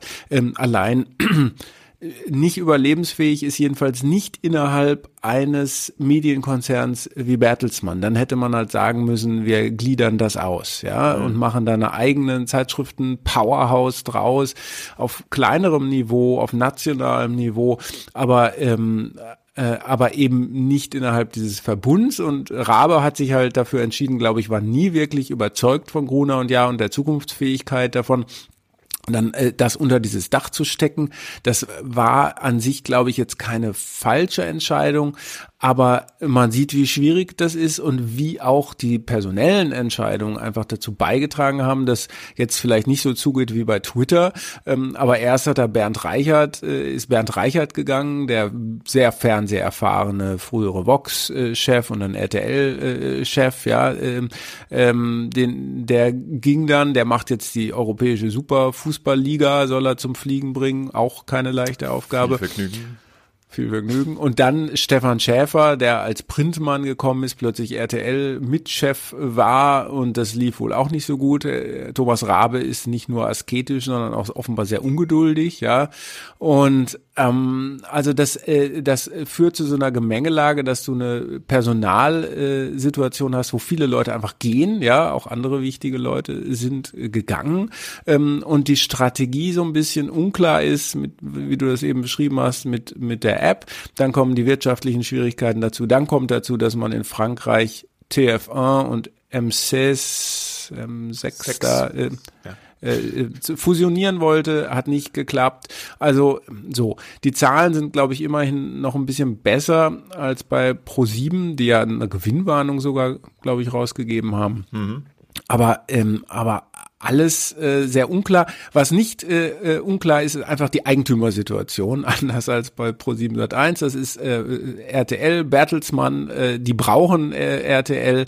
Ähm, aber äh, es wird, glaube ich, viele Kollateralschäden auf dem Weg dahin gehen, bis man ein bisschen wieder in ruhigerem Fahrwasser ist. Ne? Ja, man rechnet ja halt jetzt damit in dem Konzern, dass Anfang des nächsten Jahres dann nochmal mit dem Rasiermesser durchgegangen wird, dass, äh, die versuch, dass versucht wird, Zeitschriftenmarken zu verkaufen aber wenn eine Marke verkauft wird, heißt es ja nicht, dass die Belegschaft mitverkauft wird. Ja, potenzielle Käufer interessieren sich vielleicht eher nur für die Marke, weniger für die Mitarbeiter. Die werden dann vielleicht noch ein Jahr im Zuge von so einer Übernahme weiter beschäftigt, aber dann könnte es eng aussehen. Ja. Äh, Rabe hat auch schon düster verlauten lassen, dass da äh, Kostendisziplin walten muss im nächsten Jahr. Auch dieser Sender, diese Sendergruppe stimmt sich auf wirtschaftlich sehr schwierige Zeiten ein und in diesen schwierigen Zeiten versuchen sie, dieses Corona und Jahr einzubauen und gleichzeitig sich fürs Streaming-Zeitalter zu rüsten, indem sie diesen eigenen Streaming-Dienst RTL Plus, der ja anders als Join auch ein Abo-Modell vor allem hat, also der soll vor allem gegen Geld äh, abonniert werden, zu positionieren. Und die haben es halt nicht einfach gegen wie die Netflixe äh, dieser Welt. Ja. ja. und das ist ja da alles, kommen wir da kommen wir gleich ja, drauf, ja. aber mh, mm, das ist alles wahnsinnig äh, schwierig und äh, wie du sagst, also RTL ist bei Bertelsmann immer noch der Hauptumsatzbringer, Umsatzträger und das macht die Sache ja auch so gefährlich, dass sie jetzt hier am Hauptumsatzträger wie verrückt herumdoktern. Ja, und äh, ja, da ist intern sicherlich eine gewisse Nervosität da. Die große Masterstrategie von Thomas Rabe ist ja die dieser nationalen Medien-Champions, die er schmieden will. Du hast es eben gesagt, in Frankreich hat er das versucht mit dieser Senderfunktion zwischen TF1 und M6, also M6, ja, hat nicht geklappt. Die Kartellbehörden in Frankreich sind dazwischen gegrätscht. Die haben gesagt, wenn ihr das macht, müsst ihr hinterher einer von beiden verkaufen wieder. Dann hat Bertelsmann, Rabe gesagt, dann macht es keinen Sinn mehr. Dann lassen wir das. In den USA hat er versucht, äh, Random House, den bisherigen Buchverlag von Bertelsmann mit wie heißt der andere, Simon Schuster, Simon Schuster. Ja, mhm. zusammenzuführen, ein anderer großer Buchverlag. Auch da sind die Kartellbehörden dazwischen gegangen. Auch diese Fusion ist gescheitert. Also auf zwei Märkten sind so zwei Großfusionen an den Kartellbehörden gescheitert. In Deutschland gibt's Probleme beim Ausbau des Streamings und bei dem Zusammenführen des Zeitschriften und des äh, Bewegtbildgeschäfts. Also an allen Ecken sind es äh, Probleme. Er will diese nationalen Medien-Champions eigentlich schaffen, um ein Gegengewicht zu haben gegen diese US-Konzerne, Facebook, Netflix, Amazon und Co. Aber so richtig klappt das bisher noch auf keinem Markt. Das ist noch ein Haufen Arbeit und viele Unbekannte im neuen Jahr. Und wenn wir jetzt mal eine Prognose fürs kommende Jahr nicht nur für Pro7 Sat1 und RTL Bertelsmann äh, wagen, würde ich sagen, es ist nicht zu gewagt zu sagen, dass bei vielen Medienkonzernen ähm, man sich warm anziehen muss. Das gilt für uns genauso. Mhm. Ja, ja ist, äh, bei uns gibt es auch ein Strategieprojekt und ähm, äh, aber auf der anderen Seite muss man halt sehen, äh, es, es ist ja nicht im großen Maße nicht nicht unbedingt äh, selbstverschuldet, sondern da kommen viele verschiedene Faktoren zusammen. Ja die, ähm, äh, die einfach dazu führen, äh, dass es Medienkonzernen nicht mehr so gut geht, weil wir einfach von Werbung in großem Maße abhängen und von Abonnenten. Und diese Abonnenten ähm, äh, haben ja auch sozusagen die steigende Gasrechnung zu Hause auf dem Tisch liegen und die überlegen sich dann halt, was brauche ich eigentlich noch? Ne? Und damit kommen wir dann vielleicht zu unserem dritten äh, Thema, zum Streaming. Genau. Das sind ja die gegen die Thomas Rabe angehen will, so ein bisschen. Die großen Streaming-Konzerne, die US-Medienunternehmen, die verstärkt auch nach Deutschland drängen. Zuallererst fällt einem dabei immer Netflix ein. Der größte Streamer äh, im Bewegtbild äh, da draußen vermutlich immer noch. Es gibt Prime Video von Amazon. Es gibt Apple TV Plus. Es gibt Discovery Plus. Das sind die, wegen denen Pro7 jetzt bei Join alleine weitermachen muss. Es gibt jetzt seit kurzem Paramount Plus. Ach, wen gibt's denn noch? Habe ich jetzt noch einen vergessen? Disney Plus mhm. natürlich. Ja, ja. Natürlich. Äh, also mittlerweile ist es schwer, den Überblick zu verhalten. Alle wollen unser Geld. So zwischen mhm. 5 und 15 Euro im Monat für die ganzen tollen Streaming-Inhalte. Teilweise kann man die dann auch in Bundles abonnieren über Sky oder über Magenta TV. Aber die Streamer, die hatten es auch nicht einfach jetzt, so vor allem in der zweiten Jahreshälfte. Also der Branchenprimus Netflix, wo es immer hieß, alle wollen wie Netflix werden, weil die haben so ein wahnsinniges Abo-Wachstum, die investieren in Inhalte, ähm, die zeigen, wie es geht, die haben so einfache Möglichkeiten, du kannst ganz einfach abonnieren, du kannst einfach wieder abbestellen, das, die App funktioniert super, die sammeln die Daten, alles geil bei Netflix. Das bekam dieses Jahr auch so einen Dämpfer, als Netflix nämlich erstmals seit langer, langer Zeit einen äh, Abo-Rückgang, wenn auch nur einen leichten, vermelden musste. Und dann haben da auch die Alarmglocken geschrillt und sie haben eine Rolle rückwärts gemacht. Äh, was Werbung betrifft. Früher hatte Netflix-Chef Reed Hastings immer gesagt, Werbung, no way. Das war so die DNA von Netflix, wir zeigen alles ohne Werbung. Und jetzt wurde in, in einem wirklichen Parforce-Ritt, also in, in unfassbarer Geschwindigkeit, einfach mal ein neues Abo ausgerollt, ein billigeres Abo, was auch Werbung hat. Technischer Partner bei der ganzen Sache ist die Microsoft-Tochter Xandr. Das ist so ein Unternehmen, was sich so spezialisiert auf das programmatische Platzieren von Werbespots in digitalen Umfeldern. Und ja, in Deutschland kostet das 4,99 jetzt statt äh, die, ich glaube 12,99 kostet das sogenannte Standard-Abo. Und wenn du das abonnierst dann für 4,99, dann hast du halt vor dem vor der Serie oder einem Film einen Werbespot und zwischendrin auch immer so Werbeinseln, ja. Mhm. Disney Plus will auch Werbung machen. Die, die sind aber noch nicht so weit, die haben das noch nicht implementiert. Und die anderen haben sie noch nicht so wirklich dazu geäußert, ob sie jetzt Werbung machen wollen. Ja. Vielleicht können wir einfach mal nochmal durchgehen. Du hast ja schon angefangen, wie wir so ein bisschen so die zukünftige Rolle äh, in, in, Zukunft sehen. Ich, ich glaube grundsätzlich erstmal ist klar, äh, wenn du einmal beim Streamen angefangen hast, äh, dann gibt's keinen Weg zurück. Ja, man ist im Grunde dazu verdammt und man ist auch dazu verdammt, äh, dann ähm, äh, das in allen Ländern, wo es irgendwie nur geht, durchzuziehen, ja, damit man das irgendwie skalieren äh, kann. Ähm, und äh, äh, bei Netflix, wenn wir damit mal anfangen, äh, gibt es ja sowieso nichts anderes. Ne? Da mhm. ist Streaming das, das Hauptding. Ähm, und das einzige Ding. Die, Außer und das einzige Games, Ding, ja. Wo sie so rummachen. Ja. Die, sie wollen, das äh, Reed ja. Hastings ist neulich auf einer Konferenz von der New York Times, glaube ich, Dealbook äh, aufgetreten und da hat er wohl sehr häufig das Wort Gaming benutzt, mhm. ja, ähm, als wenn das jetzt irgendwie das Zauberding wäre, äh, womit man was reißen kann. Ich glaube, Gaming äh, wird man in Zukunft noch viel reißen können. Da gibt's ja gerade auch diese Übernahmeschlacht um Activision Blizzard und Microsoft. Aber ähm, bei Netflix sucht man halt in erster Linie nicht nach Spielen, sondern nach äh, guten Serien. Netflix ist in dieser Situation, ähm, dass äh, zu Beginn des Jahres die Nutzerzahlen zurückgingen. Das hatte auch viel mit Russland zu tun, dass die mehrere hunderttausend russische Nutzer jetzt äh, rausgenommen wurden wurden, äh, dann brach die Aktie total ein und dann hat man gemerkt, auch die Nutzerzahlen wachsen, aber auch wieder. Aber der Markt ist halt irgendwie, der erwartet sehr, sehr viel äh, von, von, also die wollen Aussichten, die eigentlich über das hinausgehen, was realistisch ist, zumal in dieser Marktsituation.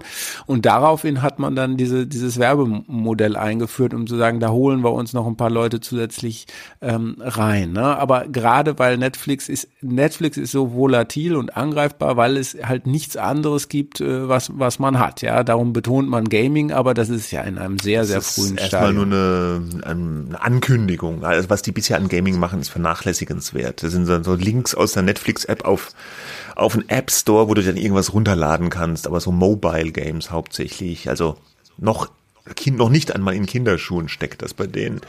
Ähm, aber sag mal, fandst du das nicht auch faszinierend, wie schnell die dieses Werbe Ding auf die Schiene gebracht haben. Also das hat mich total beeindruckt. Also ich fand das jetzt, das Angebot nicht so überzeugend. Wir hatten ja auch schon mal hier drüber geredet. Aber diese Geschwindigkeit, also Sie sehen, die Nutzerzahlen gehen zurück, dann Entscheidung super schnell, oh nö, wir machen jetzt doch Werbung und irgendwie, ja, zwei, drei Monate später ist die Werbung da on air. Also ich fand das für so ein Riesenunternehmen unfassbar schnell. Na, du hast ja ge gesagt, dass sie da diesen technischen Dienstleister ja. haben. Ich glaube, das ist etwas mehr als ein technischer Dienstleister. Das ist äh, sozusagen ein großes Prestigeprojekt auch für die gewesen, dass sie Netflix zu Werbung verhelfen. Ja, ja zu hören äh, war, mhm. äh, äh, hat Netflix da ja auch gepitcht. Also man musste sich da bewerben mhm. praktisch. Wer mhm. darf für Netflix jetzt die Werbung machen? Und ja. Microsoft hat da anscheinend die besten Konditionen geboten. Wobei Experten mhm. gehen ja davon aus, Netflix hat ja mittlerweile auch eigene Leute schon so Führungspersonal für Werbevermarktung eingestellt dass das nur ein Übergang sein wird, dass die dann halt äh, über kurz oder lang die Werbevermarktung selbst machen wollen ne? und dann Microsoft Xander da wieder raus ist irgendwann. Aber Kann sein, wenn sich dann rausstellt, dass äh, das überhaupt äh, Erfolg hat. Ähm, für Netflix hängt noch viel mehr als für die anderen Streamingdienste, glaube ich, davon ab, äh, wie viel Gesprächsstoff sie liefern können. Ja. Ähm, und eigentlich sind sie ganz, ganz gut unterwegs, finde ich, auf der Inhalteseite. Äh, Harry und Meghan war jetzt gerade wieder das große Thema, aber ich glaube, das ist so ein Prestige-Ding, da haben sie auch sehr viel für bezahlt. Anderes, ähm, anderes ist so wie Wednesday, jetzt dieser Spin-off von der Adams Family wahnsinnig andere, erfolgreich. Ja, ja, ja also eine Milliarde äh, Sehstunden in kurzer Zeit. Und auch Stranger Things, das ja auch dieses Jahr lief, war ein ja. großer Erfolg. Also äh, die haben ihren Magic Touch, finde ich, noch nicht so ganz Nein, verloren. Ja. Ähm, aber es, sie werden halt gerne runtergeschrieben, zuletzt auch irgendwann im Manager-Magazin. Es kam gerade raus, äh, an dem Tag erinnere ich noch, als dann äh, rauskam, äh, ach, die Nutzerzahlen sind wieder gestiegen. Ja, also das ist auch so ein beliebtes Spiel in den Medien, die einzigen, einzigen Lieblinge wieder hochzuschreiben schreiben. Wenn man jetzt nur auf den Börsenkurs schaut, allerdings läuft es nicht so gut für Netflix. Und das könnte die Gefahr sein, dass man irgendwann dann vielleicht dann doch zum Übernahmekandidaten wird, wobei ich mir nicht vorstellen kann, wer im Augenblick für Netflix so viel Geld ausgeben könnte. Dafür sind sie einfach noch zu teuer. Also da müssten die sich noch deutlich runterwirtschaften und das ist im Moment nicht zu sehen. Aber du hast es gesagt, das große einerseits, andererseits große Problem und gleichzeitig Vorteil von Netflix, sie machen Streaming only. Das ist bei lass mich nachdenken, nee, ich glaube, das ist bei allen anderen Streamern nicht der Fall. Bei allen anderen Streamern, die haben noch ein anderes Geschäft, noch ein, wenn man so will, ein Hauptgeschäft oder ein traditionelles Geschäft. Gehen oder zumindest ein klassisches Produktionsgeschäft, ja. selbst wenn es Film, Filme sind. Ja. Aber mm, ja, wen soll man jetzt? Speaking of Disney Plus. Ja? Disney Plus. Ja, ja, es läuft super. Also es ist ja angefangen vor äh, zwei Jahren ungefähr, glaube ich, und die Zuwachsraten waren beeindruckend. Ähm, Disney mit diesem Verkaufsargument ist safe for families, ähm, äh, war dann auch nicht ganz so teuer am Anfang wie Netflix.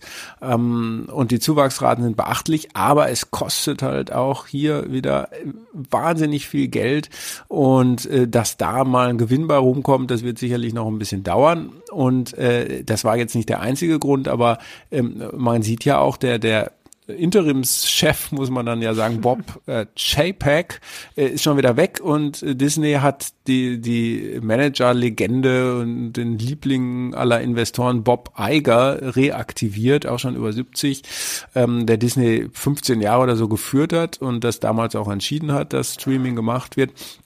Und der ist jetzt wieder der Chef. Hatte, wie gesagt, auch mit anderen Dingen zu tun, aber zeigt natürlich auch, ähm, dass es jetzt nicht so ist, dass äh, Disney äh, da alles, alles abräumt. Wobei, wenn man alle Nutzerzahlen zusammenzählt, die auch schon bei äh, fast 180 Millionen Nutzern weltweit oder so, so sind. Aber ja. Disney hat eben auch noch das Geschäft zum Beispiel mit den Themenparks. Disney ist ein traditionelles Filmstudio. Disney wertet auch noch über Kino aus. Äh, Disney hat, ich glaube, die haben auch noch Kreuzfahrten, oder? Also so andere. Ja, die haben so ein Schiff gekauft, jetzt ganz ja. billig. Äh, billig äh, war ja. irgendwie, haben sie billig abgekauft, so ein zwei Milliarden Dollar teures Schiff, habe ich neulich irgendwo mhm. gelesen.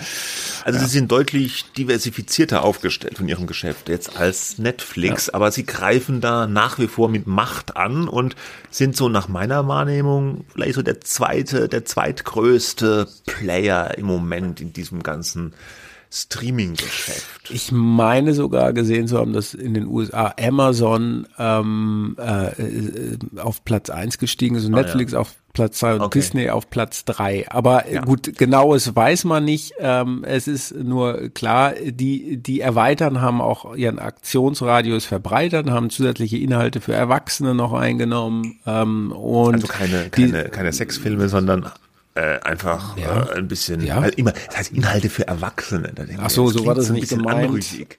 Nee, oh, so war es ja, ja, wirklich nicht gemeint. Was heißt Natürlich Thriller nicht. oder Horror, das, sowas, sowas ja. meinen wir, ja. Gut, äh, dann gleich der nächste große, du hast ihn schon erwähnt, Prime Amazon. Video äh, mhm. von Amazon. Ja, wird natürlich vermarktet, ist so ein bisschen in Deutschland, aber ich glaube auch in den USA so den Streamer, den man immer noch so dabei hat, weil äh, Amazon versucht ja immer so ein Rundumpaket zu schnüren. Da kriegst du kostenlosen Versand bei Amazon, da kannst du dann noch ein bisschen Musik hören und dann hast du den Streamer noch oben drauf, so so ein bisschen. Ne? Äh, wobei das sich auch schon in den letzten Jahren sehr verselbstständigt hat, dieses Streaming-Business bei Amazon. Ähm, die machen, soweit ich das sehe, noch keine richtige Werbevermarktung. Die haben auch so einzelne Channels innerhalb von ihrem Prime Video, die teilweise auch schon Werbung beinhalten, aber das eigentliche Prime Video noch nicht. Da sieht man dann, wenn überhaupt, nur so, so Pre-Roll-Spots, also so kurze Spots vor dem Beginn der Serie oder des Films, wo sie aber bisher ausschließlich Eigenwerbung machen. Das könnten die natürlich jederzeit umschalten, dass sie Werbevermarktung machen. Amazon vermarktet ja auch schon die eigene Webseite mit Werbung. Also die haben da sicherlich schon eine Expertise. Äh, das ist immer so, heißt es ein bisschen so der schlafende Riese auch äh, in Sachen Werbevermarktung, Prime Video. Wenn Amazon sich irgendwann mhm. entscheiden würde, wir gehen jetzt bei Prime Video voll all in in Sachen Werbung, könnten die da sehr, sehr viel äh, Budget auf sich vermutlich auch ziehen, ja, was anderen Probleme bereiten könnte. Noch machen das, sie das aber nicht. Und es könnte auch sein, dass die Nutzer, aber das ist nur eine Spekulation, vielleicht ein bisschen unempfindlicher gegenüber Werbung sind, weil man Amazon halt anders als Netflix wahrnimmt. Ne? Genau. Amazon ist das, was man halt eben dazu bekommt, genau. auch wenn sie die Preise natürlich erhöht haben noch. Ähm, aber wenn sie es geschickt machen, könnte man sagen, ist halt irgendwie Amazon und dann kriege ich demnächst mal ein, äh, kriege ich ja mein nächstes Paket wieder umsonst geliefert man äh, darf, sie wollen aber trotzdem sozusagen in dieser High-End-Liga mitspielen, wenn man zum Beispiel mal auf Herr der Ringe äh, schaut, ne, ähm, wo sie eine Milliarde für ausgegeben ja. haben. Ne? Also und sie haben M MGM gekauft, MGM, das Studio. Traditionsstudio gekauft, wissen im Moment scheinbar nicht so richtig, was sie damit anfangen sollen. Und ja, diese Rings of Power Serie hatte den meisten Bass sicherlich jetzt so äh, im in, den, in der jüngeren Zeit gemeinsam mit der HBO-Serie äh, House of uh, the Dragons, äh, hieß es immer so, Wettrennen der beiden Fantasy-Großserien. Aber war beides jetzt nicht so nachhaltig, glaube nee, ich, nee. wie andere ähm, ja. Serien, deren Name man wie House of Cards heute noch äh, ja, ja, äh, sich dran erinnert. Und auch diese Ring, diese Herr der Ringe-Serie wurde doch sehr, sehr zwiespältig aufgenommen, auch von den Fans. Also da muss man mal abwarten, wie sich die zweite Staffel dann auch entwickelt aber sehr, sehr viel Geld investiert. Und da ist natürlich ähnlich wie bei Apple TV Plus das Phänomen, dass eigentlich dieses ganze Prime Video, obwohl das für sich genommen ein riesen Apparat ist, wo wahnsinnig viel Geld drin steckt für Amazon. Amazon kann das praktisch, ich sag mal, überspitzt aus der Portokasse mitfinanzieren. Weil sie ja. eben so wahnsinnig viel Geld verdienen mit dem E-Commerce-Geschäft und mit ihrem Cloud-Computing-Geschäft, ähm, dass das für sie einfach so ein Ding ist, wo es auf ein paar hundert Millionen mehr oder weniger nicht so richtig ankommt. Und das macht die natürlich so gefährlich als Mitbewerber äh, für die anderen Player, die praktisch ja davon ausschließlich leben, also Netflix ja. vor allem, ja. Oder kleine nationale äh, Medien wie eben RTL, ja. So. Gut. Dann können wir mal Apple nehmen. Apple, du hast gerade eben genau. schon genannt. Ja, Apple also ja. hat ja an, hat das ja groß angekündigt. Sie machen jetzt auch Streaming und dann machen sie ja die Show äh, C mit Jason Momoa und Morning Show mit Jennifer Aniston und Oprah Winfrey macht da was.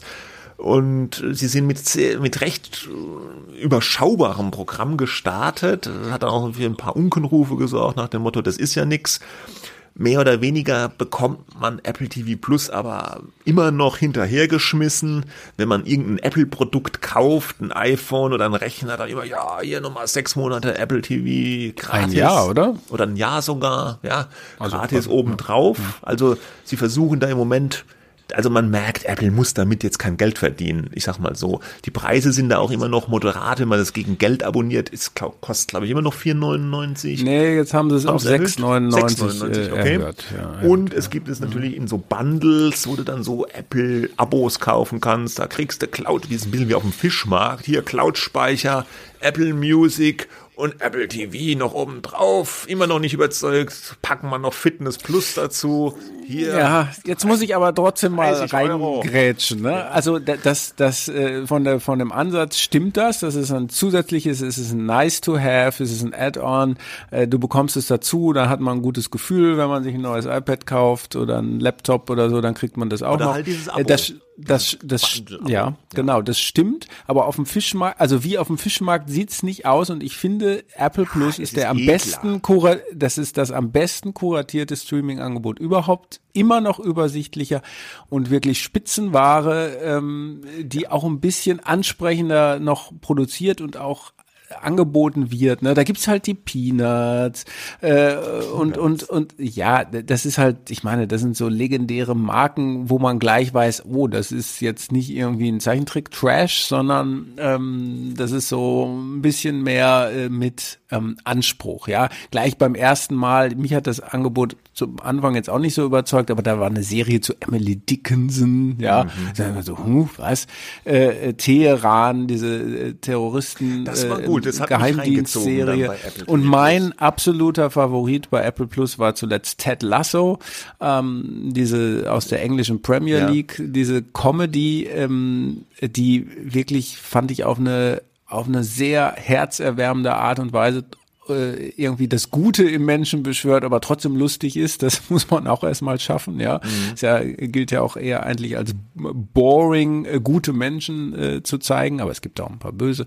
Nein, also äh, ich finde, Apple Plus hat sich wahnsinnig gut ent entwickelt, ja. Ja, das finde ich auch. Also das war jetzt mit dem Fischmarkt so ein bisschen despektierlich, klar. Aber die, die, die haben tatsächlich sehr, sehr hochwertigen, ich, die, die positionieren sich so ein bisschen als Adresse für jetzt hochwertiger Content für erwachsene Menschen, haben wir wieder die Erwachsenen, ja, mhm. aber auch anspruchsvoller ein bisschen. Sie haben zum Beispiel Slow Horses, so eine Agentenserie mit Gary Oldman oder mein Favorit war ja Severance, diese äh, Mystery-Serie von Ben Stiller, die fand ich optisch und inhaltlich was, was ganz Neues, Tolles, Aufregendes war.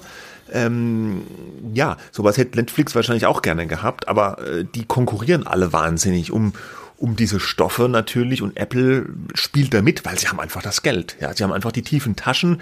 Die können nun wirklich diesen Streamingdienst nebenher aus der Portokasse finanzieren und das, die müssen damit nicht Geld verdienen und das macht sie natürlich ja gefährlich für die anderen, die damit Geld verdienen müssen, zwangsweise.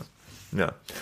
Aber und man jo, sieht ja aber auch schon, dass das ganz mhm. unterschiedliche Modelle sind, aber sie konkurrieren alle um die gleichen Leute, um, um Aufmerksamkeit. Weißt du, Netflix, da ist es das Kerngeschäft, bei Amazon ist es so ein ja, auch irgendwie ein Kerngeschäft, aber noch nebenbei mit anderem ein Bundle. Bei Disney ist es auch Kerngeschäft, die haben aber noch was anderes. Bei Apple ist es so ein Nebenbei-Ding. Und die kleineren, ja, da kommen wir jetzt dazu. Da gibt's eben noch Discovery Plus, was gestartet ist in Deutschland dieses nee, Jahr. Vielleicht sollten wir noch mal kurz Paramount Plus vorziehen. Ja, die ne? dann, oder ziehen wir Paramount so, vor? Ja, weil ja. die nicht so die kleinen sind. sind also so klein, man unterschätzt ja. das äh, gerne so ein bisschen. Die sind jetzt erst gestartet. Da sagte mir dann die äh, Deutschland-Chefin und Nordeuropa-Chefin, naja, man ist spät gestartet, aber das hätte den Vorteil, dass man nicht erst alles erklären muss. Ja, ja. aber ich glaube, der Nachteil des späten Startens der wird schon spürbar sein, ob, obwohl es wohl heißt, aus England und Italien beispielsweise, wo man bereits gestartet ist, nach den USA, dass es ganz gut laufen soll. Mhm. Die ja, Ziele gut, sind zum Beispiel ja Nummer, Nee, nee, also ja. nicht was die sagen, sondern was sozusagen so. die Zahlen hergeben. Also, dass man so Platz vier oder fünf sich vorstellen kann und das äh, wäre sicher, glaube ich, eine realistische Betrachtungsweise, was man erreichen kann.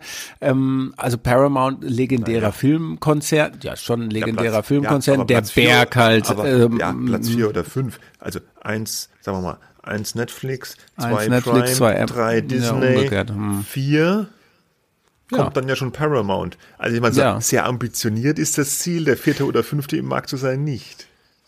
Naja, also das könnte man natürlich denken, aber wie willst du denn äh, kurzfristig Disney äh, schlagen? Ja, eben. Ja, ja, ja. Aber das. Na, aber die Frage ist ja, reicht es denn als, ja, als Vierter? Ist, das ist die Frage. Das ist die eigentliche ja. Frage. Wenn das reicht und Dann man damit ein gutes Programm, ja. und man könnte ja auch sagen, die haben mal diesen ganzen Programminventar von Star Trek äh, bis irgendwie äh, SpongeBob und Paw Patrol, ja, damit mhm. machen sie jedenfalls Werbung. Ähm, äh, äh, also die können halt in Deutschland sind sie oder werden sie glaube ich so vier eigene Serien erstmal starten. Ähm, also nicht so, äh, so wie eigentlich die anderen angefangen haben vor fünf Jahren mit dieser Frequenz oder Sky vor drei oder vier Jahren, dass man gesagt hat, wir machen vier Serien. Das ist noch nicht so viel, aber sie haben halt diesen, diesen ganzen Berg von Unterhaltungsvideos äh, und, und Serien, die sie da jetzt abspulen äh, wenn sie damit auf Platz vier kämen, glaube ich, ähm, dass das wirtschaftlich ein Erfolg sein könnte. Die Frage ist halt, ähm, ob es, ob es reicht. Aber wir kennen ja jetzt nicht die Bilanzen und die Bücher. Ich glaube, äh, Viacom ist es ja, ne? Die haben mhm. sich umbenannt in, ähm, in Paramount. Dahinter steht ja zum Beispiel MTV, äh, äh, Comedy Central, so, solche, solche Geschichten, ähm, äh, die sind in den USA jetzt selber, glaube ich, wurden schon mal als Übernahmekandidat gehandelt. Ne? Es ist die Frage, da gilt, glaube ich, auch das, was ich eben gesagt habe, sie sind einfach verdammt dazu, äh, in allen möglichen Ländern jetzt ihr Streaming-Angebot abzufahren. Und wenn sie damit in Deutschland auf Platz vier kämen, wäre das wahrscheinlich gar nicht so schlecht, weil Netflix, Amazon und Disney, wobei in Deutschland Amazon, glaube ich, auch vor Netflix ist, ähm, und dann gibt's ja auch noch wird wow. man nicht, äh, ja, da kommen wir nochmal dazu, ne? Aber die wird man auch in einem Jahr nicht nicht erreichen können, ja. weil die, weil die sozusagen diese Marken von Disney schon ungleich stärker sind als die von Paramount. Ja. Sorry ja. to say, ja. Ja, ja, so ist es. Gut, ich habe es eben schon angesprochen. Es gibt auch noch Wow, also Sky. Die haben ihren Streaming-Arm jetzt in Wow umbenannt äh, vor einiger Zeit. Ein bisschen ein schräger Move, finde ich. Angeblich steht Sky in Deutschland ohnehin zum Verkauf.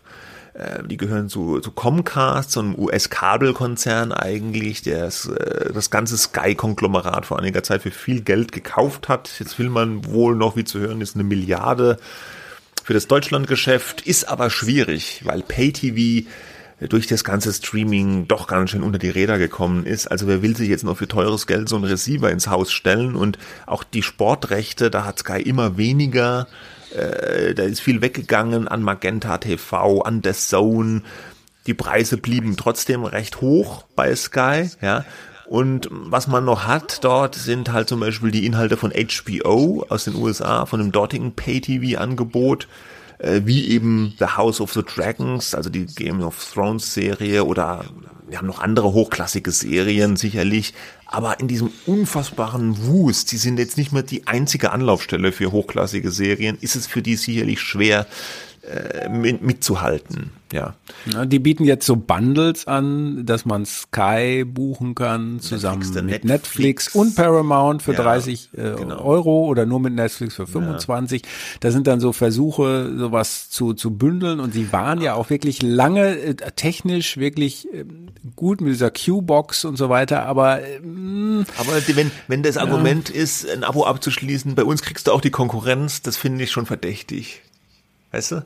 So nach dem Motto, naja, unsere eigenen schon, Inhalte sind nicht hm. alleine gut genug, um bei uns ein Abo abzuschließen.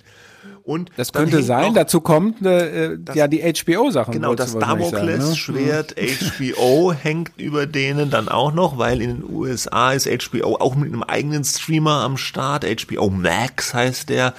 Und da erwartet man auch eine Neupositionierung. Man will sich von dem Label HBO so ein bisschen trennen, weil Oldschool, äh, Pay-TV-Business, nicht mehr modern angeblich. So die Gerüchte sollte es dann irgendwann nur noch in Bälde Max heißen. Wahnsinnig originell. Und da gibt's natürlich immer wieder Spekulationen, dass sie das dann auch international ausrollen könnten, wie es so schön heißt äh, also über, dass sie dann einfach ihren eigenen Kram machen international. Und bisher bekommt Sky, also Wow, die ganzen HBO-Inhalte als Lizenzware. Aber mit der Lizenzware ist es gefährlich, weil wenn der eigentliche Produzent dann den ganzen Kram mal lieber selber vermarkten will, steht man plötzlich ziemlich nackig da unter Umständen. Und nur mit Babylon 5 und der Pass und das Boot, das wird vermutlich dann nicht reichen. Also das ist schwierig. Ne? Ja. Und die Sportrechte, du hattest es schon erwähnt, da sind sie in Konkurrenz mit The Zone, die auch ihre eigenen Probleme haben, das auch immer teurer wird, weil man mhm. gemerkt hat, zu den Preisen, die sie da am Anfang angeboten haben, können sie die ganzen Sportrechte nicht bezahlen, beziehungsweise können sie keinen Gewinn machen. Ähm, äh, alles in allem riesiger Verdrängungswettbewerb mittlerweile. Ne? Also wir als Haushalter haben ein bestimmtes Budget, das ist bei uns vielleicht als Medienheinis noch ein bisschen höher als anders, äh, wo in anderen Haushalten, aber die Frage ist immer, wie viel leistet man sich eigentlich? Dann war diese Hoffnung oder ist diese Hoffnung mit werbefinanzierten Angeboten kann man die Preise ein bisschen drücken und dann leisten sich die Leute vielleicht drei oder vier äh, Streamer äh, statt nur zwei. Ähm, aber das ist alles Guesswork und hängt ja auch wahnsinnig von der wirtschaftlichen äh, Situation insgesamt ab. Du musst, man muss zusätzlich die äh, Gebühren für den öffentlich-rechtlichen Rundfunk bezahlen. Äh, das kommt ja auch irgendwie mental nochmal drauf, ja. Und was, was, was will man sich noch leisten? Man kann es auch sofort wieder abbestellen.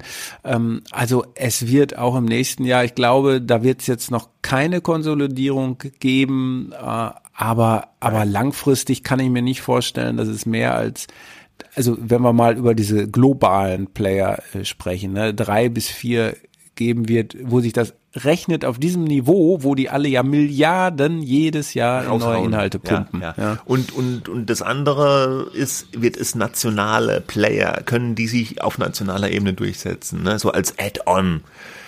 Abonnieren die Leute dann tatsächlich RTL Plus als Add-on für 5, 6, 7, 8 Euro. Die selber sagen ja 5 Milliarden, 5 Millionen äh, Menschen, 4,7 oder ja. 4,8 Millionen Menschen hätten RTL Plus ja, abonniert. Ja. Aber ob die alle bezahlen? Nee, das, ich, ich meine im Kopf zu haben, dass da viel über, die werden auch über Magenta TV vermarktet. Dann, also, mhm. äh, ah, haben wir auch noch nicht genannt. Dünnes Eis aber soweit ich weiß, dann machst du halt irgendwie so ein Magenta super duper Abo-Tarif und dann kriegst du das RTL Plus irgendwie da mit und zack, schon wieder ein Abo. So, so läuft das. War jetzt ein bisschen sehr verkürzt und total ungeschwitzt, aber ja. hoffentlich haben die, die Magenta und RTL-Leute zu diesem Zeitpunkt schon abgeschaltet. Schön groß. Okay. Discovery ja, Plus, müssen wir über die noch reden? Nee. Nee. Also, da weiß ich ganz ehrlich nicht, was das soll. Die machen so Reality-Zeug auch als Streamer und äh, Sport, glaube ich, und Dokus. Ich finde, Aber das ist dann ja eh bei HBO Max, Max, dann ja, wäre das ich, da drin. Ja. Ich finde, das ist der überflüssigste Streamer von allen, sorry. Also ich kann mir nicht, vielleicht in irgendeinem Bundle, da sind wir wieder beim Fischmarkt, dass es dann noch dazu kommt, aber dass jetzt jemand hergeht und sagt, ich will Discovery Plus abonnieren in Deutschland, da habe ich doch sehr, sehr große Zweifel. So, gut.